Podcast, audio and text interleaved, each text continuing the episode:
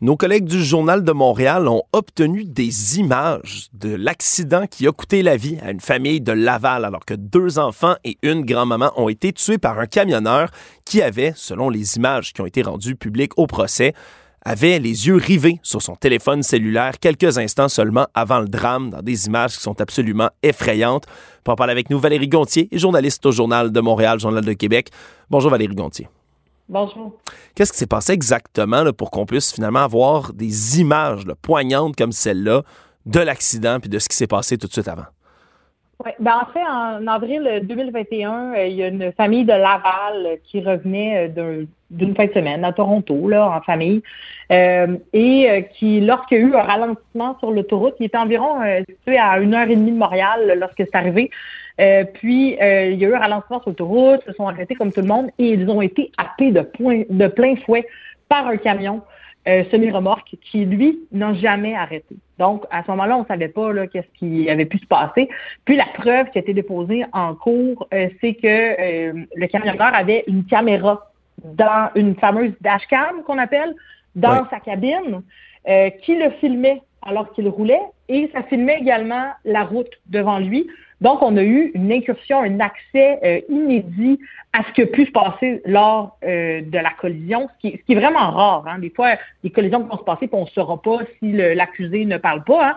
Donc, dans ce cas-ci, c'est le cas, l'accusé a, peu collaboré, mais euh, les autorités n'avaient pas nécessairement besoin de sa collaboration puisqu'ils avaient accès à les minutes, les secondes et la collision en tant que telle. donc, ce qu'on voit sur les images vraiment choquantes, c'est euh, le, conducteur qui saisit son, ce qui ressemble à un téléphone cellulaire hein, euh, dans ses mains euh, quelques secondes, une vingtaine de secondes avant la collision. Au loin, sur les images qui filment la route, on voit même les lumières des, véhicules devant qui, commencent à ralentir. Mais lui, visiblement, même s'il lance des petits coups d'œil furtifs vers la, route, ne semble pas apercevoir le danger devant. Et ce n'est qu'à une seconde avant la collision qui réalise qu'est-ce qui se passe, mais il était trop tard. Il a à peine, il a même pas eu le temps d'appliquer les freins, euh, qu'il a appelé de plein fouet par l'arrière le véhicule d'Annick Legault et sa famille. Euh, ses deux enfants, âgés de 3 et 7 ans, prenaient place à l'arrière avec la grand-maman des enfants, donc la mère d'Annick Legault, qui était la conductrice. Euh, ils sont décédés. Euh, sur le coup, c'est l'arrière du véhicule qui a tout pris la collision. Oui, et là, sur les images, on a même accès, oui, on l'a dit, l'avant, le pendant, mais aussi à l'après, où on peut voir très clairement là, euh, le fautif dans cette histoire, Deep Singh, essayer de, cacher un peu son méfait. Là. Il essaie de pas de se débarrasser de son cellulaire, mais, mais vraiment de, de faire comme s'il n'était pas dessus. Là. Oui, ben c'est ça, on le voit là, effectivement. Euh, lui, on voit que ça, brasse hein, dans sa cabine euh, au moment de la collision, mais il était, il a eu aucune blessure. Euh, donc, on le voit récupérer comme son cellulaire qui semble être connecté à un câble.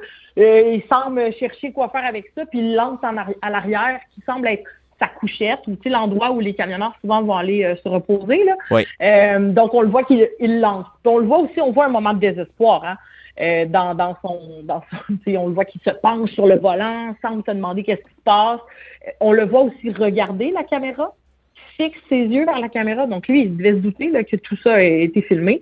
Puis mhm. ensuite, il met un dossard là, euh, jaune de sécurité, puis il sort. Puis probablement qu'il est allé voir l'ampleur des dégâts.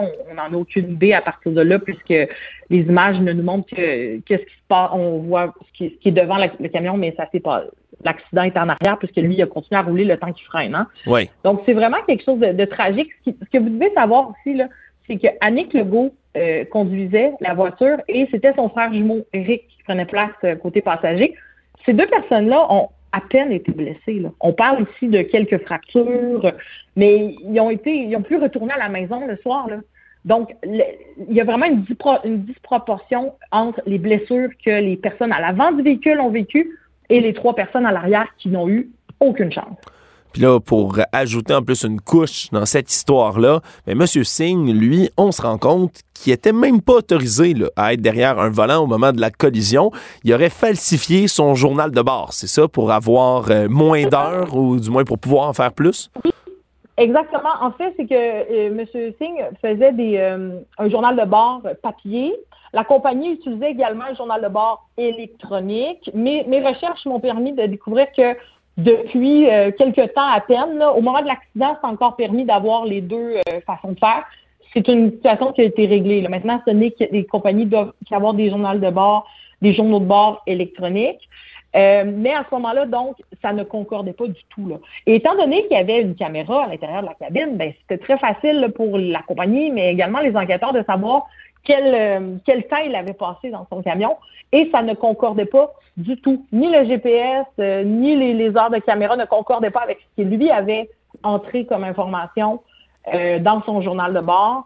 donc, ce monsieur-là aurait dû être retiré de la route au moment de l'accident puisqu'il n'avait au moment de la collision mortelle, étant donné qu'il avait euh, dépassé le, nombre d'heures réglementaires euh, pour conduire. Donc, c'est un monsieur qui n'aurait jamais dû se retrouver sur la route à ce moment-là.